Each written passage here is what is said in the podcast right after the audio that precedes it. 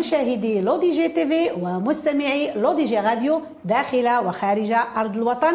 مرحبا بكم في برنامجكم Rendez-vous des artistes برنامج موعد الفنانين اللي كيستضيف فنانين شباب ونجوم فنية.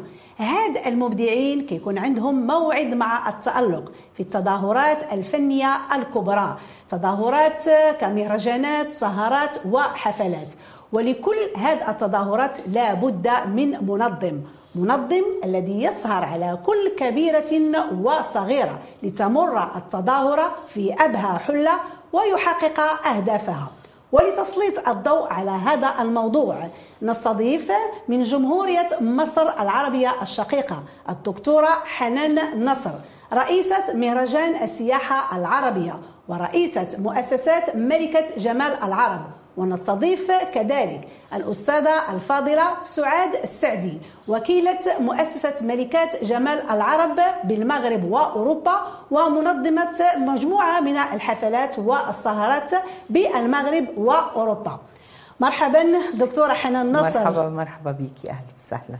مرحبا بك لاله سعاد السعدي. أهلا أهلا شكرا الاعلاميه الجميلة ديالنا نورتوني اليوم نهار كبير هذا. شكرا لأن اليوم غادي نحاولوا نسلطوا الضوء على تنظيم الحفلات وخاصة يعني التظاهرات اللي هي من الاختصاص ديالكم. آه، دكتورة حنان مهرجان السياحة العربية تبارك الله انطلق سنة 2006 وجاء بفكرة تنظيم مسابقة ملكة جمال العرب وهي مسابقة ضخمة تجرى الإقصائيات ديالها تقريبا في 22 دولة عربية. ومن بين الفائزات كتختار فائزة واحدة هي اللي تأخذ لقب ملكة جمال العرب هل الجمال هو المقياس والمعيار للفوز أم هناك معايير ومقاييس أخرى؟ هو الجمال جزء من من المقياس ولكنه بيجي في في في يمكن في, في آخر حاجة من الاختيار لأنه بيهمنا آه، إن البنت تكون عربية الجنسية تكون الأخلاق بتاعتها كويسة سلوكياتها متوازنة عندها رغبة في العمل الاجتماعي التنموي آه، إلمام بالثقافة العامة تعليم جامعي. يعني في شروط كتير قوي للاختيار بيجي في في آخره الجمال. ولكنه الجمال طبعا مهم ومطلوب ضروري. والجمال كمان إنها تكون مش الجمال اللي هو جمال الشكل جمال الروح آه، تكون رياضية تكون تعرف حتى كمان تتعامل بجمالها ده. ما هوش مجرد إنها يعني آه، آه، إنه جمال شكل ووش لا جمال روح. نعم جمال الروح. آه، لاله سعاد بصفتك وكيلة مؤسسة ملكة جمال العرب بالمغرب وأوروبا. بغيت نعرف ما هو دور الوكيل ديال هذه المسابقة العربية؟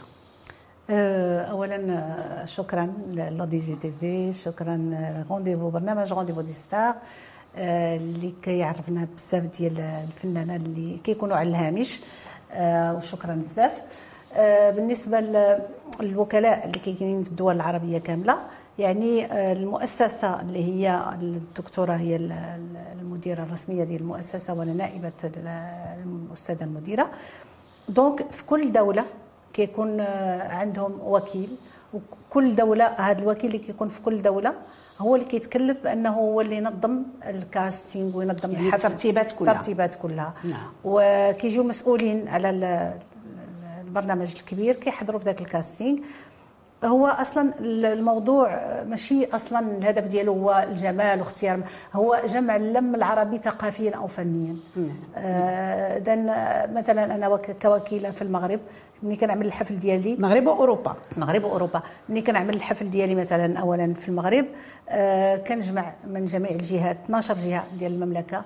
يعني 12 ملكة بثقافتها باللباس ديالها المختلف بالعادات ديالها زعما كل شيء ديالنا ديال ديال نعم. 12 جهة من المملكة المغربية. وكنعملوا casting كنعملوا حفل راقي اللي كيشرف البلاد ديالنا اللي كيحضروا فيه نجوم من الدول العربية وكلاء من الدول العربية و وكنختاروا الفتاة المثالية المغربية اللي غادي تمثل المغرب في, في النهائيات. نعم. طبعا. donc هذا هو الدور كأي دولة كالعراق كالكويت كالجزائر كأي دولة.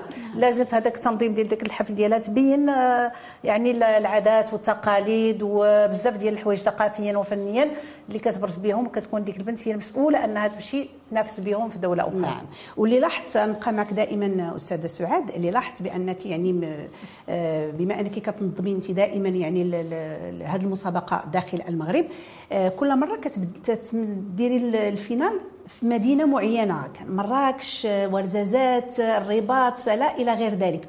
واش هذا الشيء كيدخل يعني في إطار الترويج السياحي للمدينة؟ طبعا هو أصلا العنوان ديال ديال البرنامج هو مهرجان السياحة العربي إلا ما كنتش أنا كوكيلة ديال هذا المهرجان في البلاد ديالي نبرز على المعالم السياحية وعلى الثقافية ديال بلادنا داكشي علاش كنشكلوا مرة في مراكش مرة في الدار البيضاء مرة في الرباط مرة ورزازات. في ورزازات ومن ضمن البرامج اللي كانت الأحلى الأحلى كان مدينة ورزازات لأن الحفل النهائي تعمل في, في, في هوليود سينما نعم. يعني آه كان حفل راقي وكان فيه أكل مغربي وكان فيه فولكلور وكان يعني الضيوف اللي جاو عندنا كانوا حتى ملكه جمال أوروبا جاو داروا آه، جولة بمدينة ورزازات ومن هذا المنبر كنشكر الناس ديال ورزازات اللي رحبوا بالفكرة ووقفوا معنا. وكان هائل. يعني الحلم ديالي أنه يدار هذا المهرجان في المغرب كامل. إن شاء الله إن شاء الله, إن شاء الله.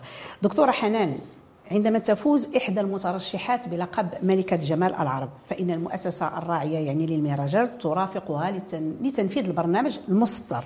عبر مدار السنة هل لكل يعني كل فائزة بلقب ملكة جمال العرب برنامج خاص بها أم المؤسسة الراعية للتظاهرة هي التي تسطر يعني وتقوم بترويج وترعى هذا البرنامج؟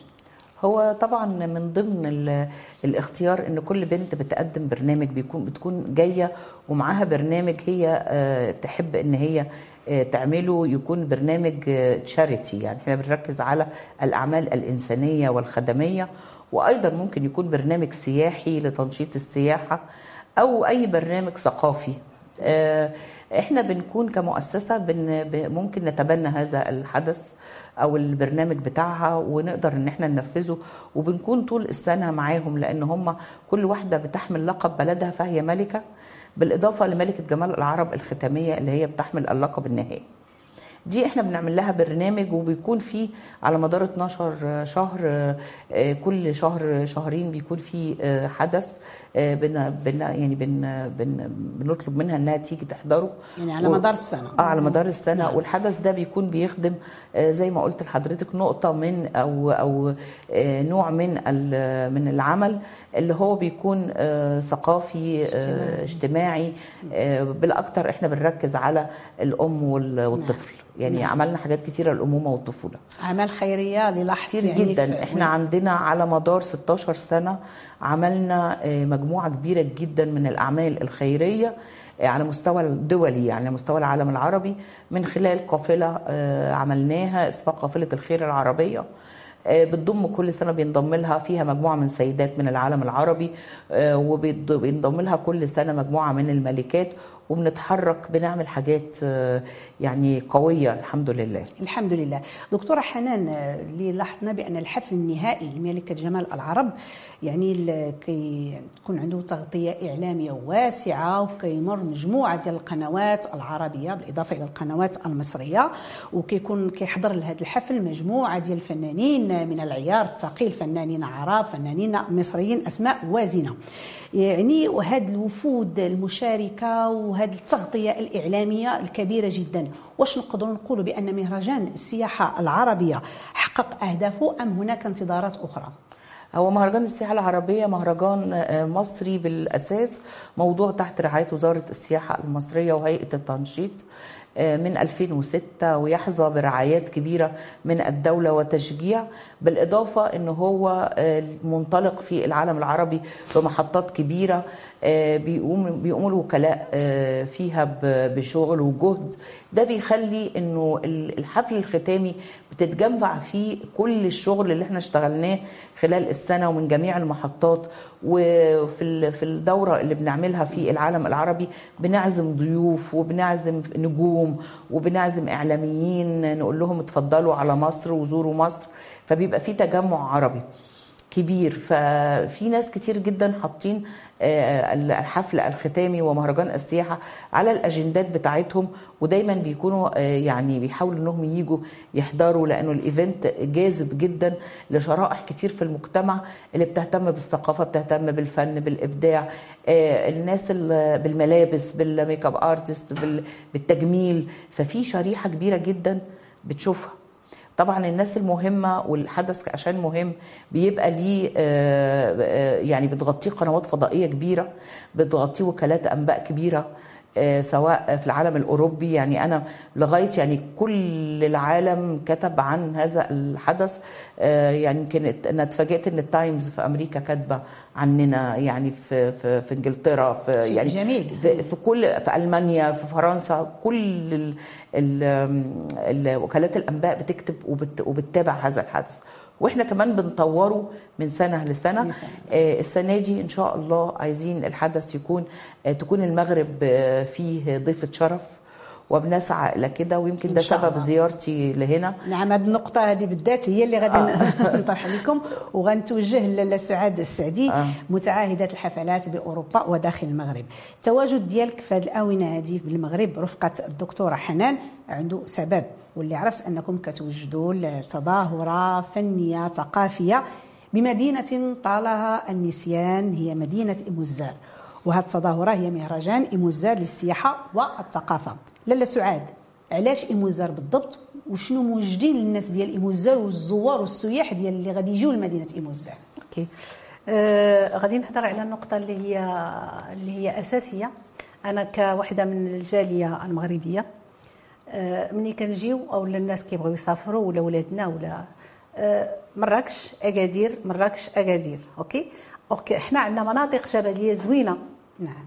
ويمكن إفران يمكن ايموزار بحكم أنني صدفة مشيت لمدينة ايموزار واكتشفت الطبيعة ديالها الزوينه اكتشفت اكتشفت البساطة ديال الناس الزوينين ديالهم ال- الناس اللي كيرحبوا بك آه، حسن الضيافة و- والمدينة جميلة بزاف. والناس ديالها طيبين. bien sûr bien sûr وتحية من هذا المنبر للناس والقبائل ديال ايموزار وإن شاء الله إحنا غادي نحاولوا كجالية مغربية نخدموا معكم ديك المدينة مع المسؤولين ديالكم لأن مدينة زوينة وتستحق الرعاية وتستحق الالتفاته من الحكومة لديك المدينة. دونك آه، هذا من الأسباب يعني وقع حب بيني وبين ديك المدينة. وكلمت الأستاذة قلت لها هذا العام الاتجاه ديالنا مع العلم أن آه، مدينة ورزازات هما اللي عرضوا علينا. إحنا نجيبوا بالبر... نعم. البرنامج والنهائيات ديال المهرجان كامل من القاهرة نحولوه ل... ل... الورزازات وكنشكرهم على الدعوة ديالهم. ولكن اختارينا أننا نمشيو ل... ايموزار لإيموزار. وايموزار لأول مرة غادي المهرجان غادي يكون فيه أربعة ديال ديال الليلات. ماشي يومين أو ثلاثة. اذا هذا حصري اليوم حصري. كنعرفوا من خلال البرنامج في. شنو موجدين لنا في مدينة إيموزار. إيموزار. يعني برنامج غيكون حافل. غادي تستافد منه أصلا ال- ال- المدينة ديال إيموزار. آه غادي يكونوا كيف قالت الأستاذة والدكتورة قنوات إعلامية أوروبية غيجيو جمعيات أوروبية اللي غادي يشاركوا معنا. نعم. لأن الهدف ديالنا ماشي نديروا برنامج وننجحوه ونمشيو هي تكون استمرارية وداك الناس آه، نعاونوهم شوية. وجرت يكون- اسمحي لي نقاطعك لاله سعاد جرت العادة أنت دائما كتجيبي مستثمرين كتدخليهم بالسر. المسألة دي لا عارفينها. الحمد لله. ولكن هذا العام المستثمرين غادي نديوهم لمدينة إيموزار. علاش؟ لأن بزاف الناس كيبغيو يستثمروا فلوسهم وكيف قلت لك كيمشيو مراكش الدار البيضاء المدن الاخرى أوك تما ممكن نديروا فنادق نديروا مسائل ديال السكي ديال آه، المحطات الثلجيه اللي كيمشيو لها الناس كيسافروا لسويسرا ولا فرنسا. وحنا عندنا بلادنا ممكن نخلقوا هذا الشيء. هذا والبلاد ديالنا مفتوحة للمستثمرين كاملين. donc باش نجيك بسرعة للبرنامج البرنامج غنديروا اربعه ديال الليالي في الموزار الليلة الأولى استقبال الضيوف اللي غيجيو من أوروبا ومن آه، الدول العالم العربي كاملين غادي يجيو لعندنا. donc لأن إحنا ما- كيف قلت لك ما عندناش غير حفل فني هو الاختيار الفتاه المثالية اللي غادي تمشي تمثل المغرب. non غادي نديروا حفل اللي غتستافد منه المدينة. وغادي نديروا وحصري هذا لكم هو اكتشاف مواهب مدينة ايموزار نعم. لا في الطبخ ولا في المواهب ولا في المسرح ولا وغيكونوا عندنا مخرجين سينمائيين كبار فنانين. وعندنا هاد الناس كاملين اللي غادي المواهب اللي غادي ناخذوا من ايموزار آه غادي تكون عندهم متابعة وعقود اللي غادي مثلا نعطيك. مثال بسيط اختارينا أننا غادي نديروا مسابقة ديال المربى التفاح لأن مدينة معروفة بالتفاح وب... مربى ديال التفاح. ديال التفاح. غادي ن lancer يو واحد واحد ال concours ديال النساء اللي ممكن تبدع. غيكونوا des chefs اللي غادي يديروا la dégustation وغادي يشوفوا شكون هي اللي آه وغادي هذيك غتمضي عقود مع ناس اللي يمكن هما يصدروا ويكتشفوا يعني يخدموا لها على ذاك البرودوي ديالها باش تقدر يكون منتوج ديالها. بزاف ديال الأشياء اللي ما يمكنناش نهضروا فيهم دابا ولكن غيكون عروض كثيرة كثيرة يعني مدينة برنامج غني. لا تنام. نعم برنامج يعني غني إن شاء الله. إن شاء الله. دكتورة حنان دكتورة حنان نصر وايموزار كيف جاتك مدينة ايموزار رائعة. أكثر من رائعة. اولا أنا طبعا كل ما ما باجي المغرب بكتشف حاجات جديدة. يمكن كنت دايما بكون في في أجي كازابلانكا لكن المرة دي الرباط كمان قعدت فيها فترة. لقيتها رائعة مدينة رائعة بكل المقاييس.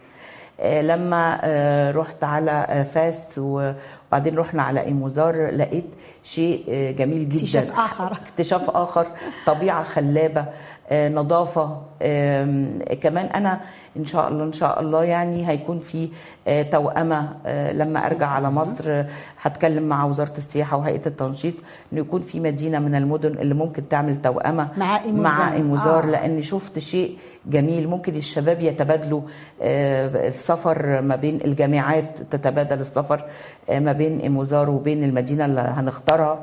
يبقى في حفلات متبادلة يبقى في خدمات. يعني إن شاء الله نشوف الأوجه أوجه التعاون. وإحنا اتكلمنا مع مع المزار وهم يعني من مبدئيا من حيث المبدأ موافقين.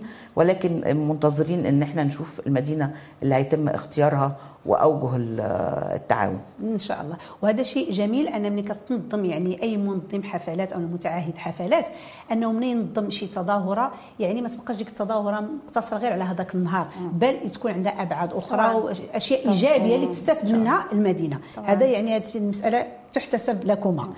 الدكتورة حنان مسابقة ملكة جمال العرب منذ تأسيسها يعني 2006 وهي سائرة على نفس المنوال ونفس الأهداف. لكن المشكل يكمن في ظاهرة الاستنساخ بحيث ولينا كنلقاو كاين مجموعة ديال المسابقات اللي كتحمل نفس الاسم مسابقة ملكة جمال العرب سواء في مصر أو في بعض الدول العربية.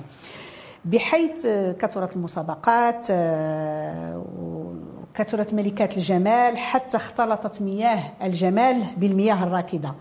كيف يمكنكم الصمود أمام هذه الظاهرة لإبراز أن مسابقة ملكة جمال العرب للدكتوره حنان نصر هي الأصلية؟ اولا هو يعني طبعا بشكرك على السؤال ده لأنه سؤال مهم و...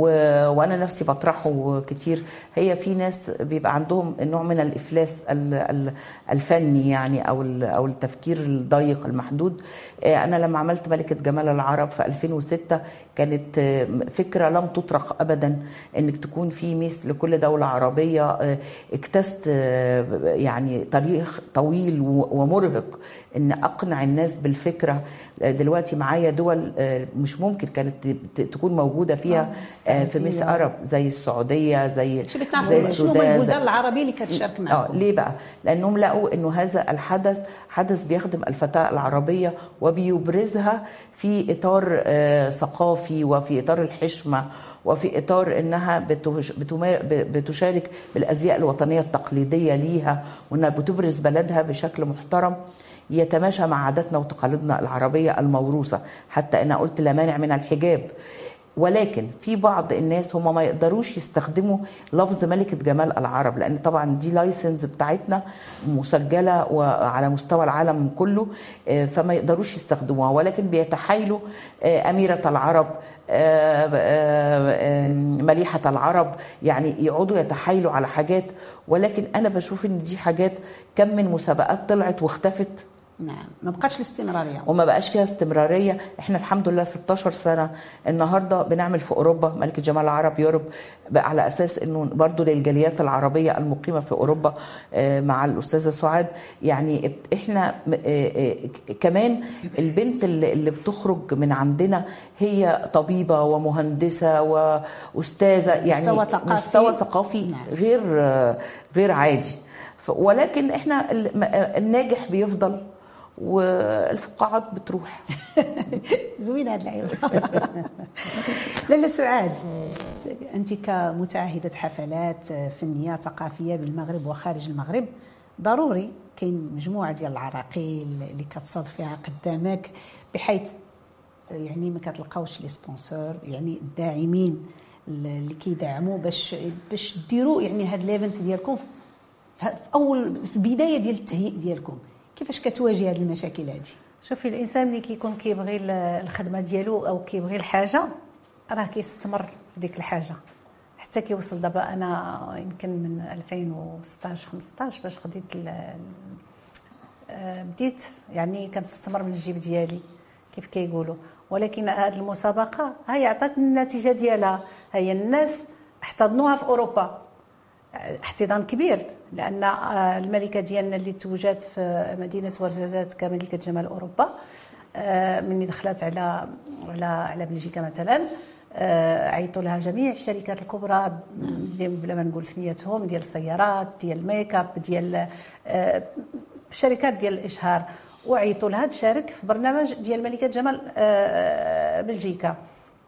هذه المشاركة رفضت أنها هذه الملكة اللي هي توجد في المغرب أنها لأنه ما عندهم معايير نعم. ديال اللبس هي قالت لهم أنا لا نشارك في هذا البرنامج ولكن نحط قوانيني كمسلمة وكمغربية أني نشارك باللباس ديالي محتشم وشاركت باللباس ديال المحتشم وكانت هي الفائزة يعني وكانت هذه آه، هنا هنا هو كومون دي الفخوي ديال الطرافاي نعم. ديالنا بان حنا في الأول أي واحد كيبغي ما كيبانناش الربح كنستثمروا في البرامج ديالنا.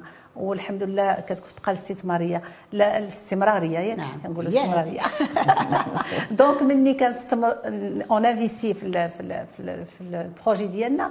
راه ان جو غادي نربحوا لأن ما كاينش واحد كيدير شي حاجة بلا ما يربح فهمتي؟ نعم. ولكن ملي كتبغي واحد الحاجة وكتبدعي فيها راه bien sûr غادي يجي طبعا يجي الخير من بعد. طبعا أكيد. دكتورة حنان بالنسبة لمهرجان السياحة العربية يعني تيدير مجموعة ديال الأنشطة من ضمنهم يعني تظاهره ديال ملكة جمال العرب. شنو هما يعني التظاهرات الأخرى اللي كينظمها هذا المهرجان هذا واللي كتساهم في الترويج السياحي لمصر؟ مزبوط. آه هو في آه بنقيم ليالي عربية آه مع آه السفارات العربية الموجودة في مصر. وبنستضيف من الدول العربية دولة كل سنة تكون ضيفة الشرف آه، ويمكن إحنا يسعدنا ويشرفنا إن إحنا السنة دي اخترنا آه، المملكة المغربية إنها تكون ضيفة شرف آه، لحفل لحفلات مهرجان السياحة العربية. بليلة مغربية. أنا كنت سبق عملت ليلة مغربية مع السفاره في مصر. وتم استضافة مجموعة من النجوم والفنانين وعملنا أكل مغربي وملابس مغربية وكانت ناجحة جدا وعملت صدى جميل جدا في التبادل وحضر مستثمرين من الجانبين وحضر نجوم من الجانبين وكان في تبادل يعني على المستوى السياحي كمان كان في شركات سياحية على الجانبين. فأنا السنة دي إن شاء الله عاملة بعنوان المغرب مملكة الفنون. هذا هو الشعار المغرب آه المغرب مملكة جميل. الفنون لأن لا الشعار ده بسبب إنه فعلا المغرب بتضم مجموعة كبيرة جدا من الفنون 22 دولة عربية هتكون موجودة في أرض مصر فلما نظهر هذه الثقافة وهذا الفن إحنا مش بنفيد المغرب بس ده بنفيد العالم العربي كله, كله نعم. لأنه الاقتباس الجميل آه، آه، الاستمتاع بالفن الجميل آه، المغربي سواء في الملابس أو الأكل أو الثقافة أو يعني الفلكلور. أو أوجه كتير جدا حقيقي. أنا لما باجي في تاريخ في المغرب في تاريخ تاريخ كبير. مفيش مكان بتروحيه يعني أنا عاشقة للمغرب فعلا. مفيش مكان بتروحيه لما بتشوفي بتشمي فيه ريحة التاريخ وريحة العظمة بتاعه الناس. مفيش حاجة آه، كده من آه، تاريخ مصطنع. لا تاريخ حقيقي. مدينة فاس بالنسبة لي المرة دي تاريخ. كانت يعني أنا شفت حاجة آه، إيه الجمال ده؟ إيه التاريخ ده؟ إيه العظمة دي؟ إيه والأجمل بقى واللي عاجبني جدا المحافظة على التاريخ. نعم. وده طبعا اللي أنا يعني يعني بجد بهني الشعب المغربي على إن هم محافظين على تاريخهم. قادرين يكونوا آه، يعني آه، حاسين بقيمة التاريخ ده. فإن شاء الله ننقل السنة دي في مهرجان السياحة العربية آه، ولو جزء كده أو تفكير فكرة عن المغرب مملكة الفنون ويا رب إن شاء الله كده نقدر نعمل حاجة تبقى يعني شكر ولو بسيط مني كعاشقة للمغرب على جمال الدولة. جمال البلد. وعلى ذكر يعني شكر وامتنان للمغرب وعاشقه للمغرب اللي كنعرفوك دكتورة حنان أنت كذلك كاتبة وشاعرة كتبتي مجموعه ديال الفنانين العرب. وعندك هدية يعني للجمهور متتبعي برنامج Rendez-vous des artistes هدية من القلب وإلى القلب مهداة للشعب المغربي ولجلالة الملك محمد السادس نصره الله. تفضلي الكاميرا قدامك. من مصر ألف تحية للمملكة المغربية. بملكها المفدى تظل حرة أبية. تتلألأ فيها النجوم من الرباط للعيون. مملكة لها ملك راعيا لكل الفنون. أدامه الله وأدام ولي عهده وجيشه وشعبه وحفظه الله أينما يكون. الله عليك يا دكتورة ما شاء الله عليك. آه، في حقها حوار جميل جدا ورائع. أنا ما سخيتش بكم ولكن بغينا قبل ما نختموا بغينا لاله سعاد كلمة لكل المتتبعين ديالنا. الكاميرا قدامك تفضلي. اولا merci beaucoup pour l'invitation وشكرا للطاقم كامل آه، اللي اللي اشتغل على هذا البرنامج. والرسالة اللي غادي نوصل لكم من هذا البرنامج إن ننتظرونا في أكبر تظاهره فنية بمدينة إيموزار كندر إن شاء الله.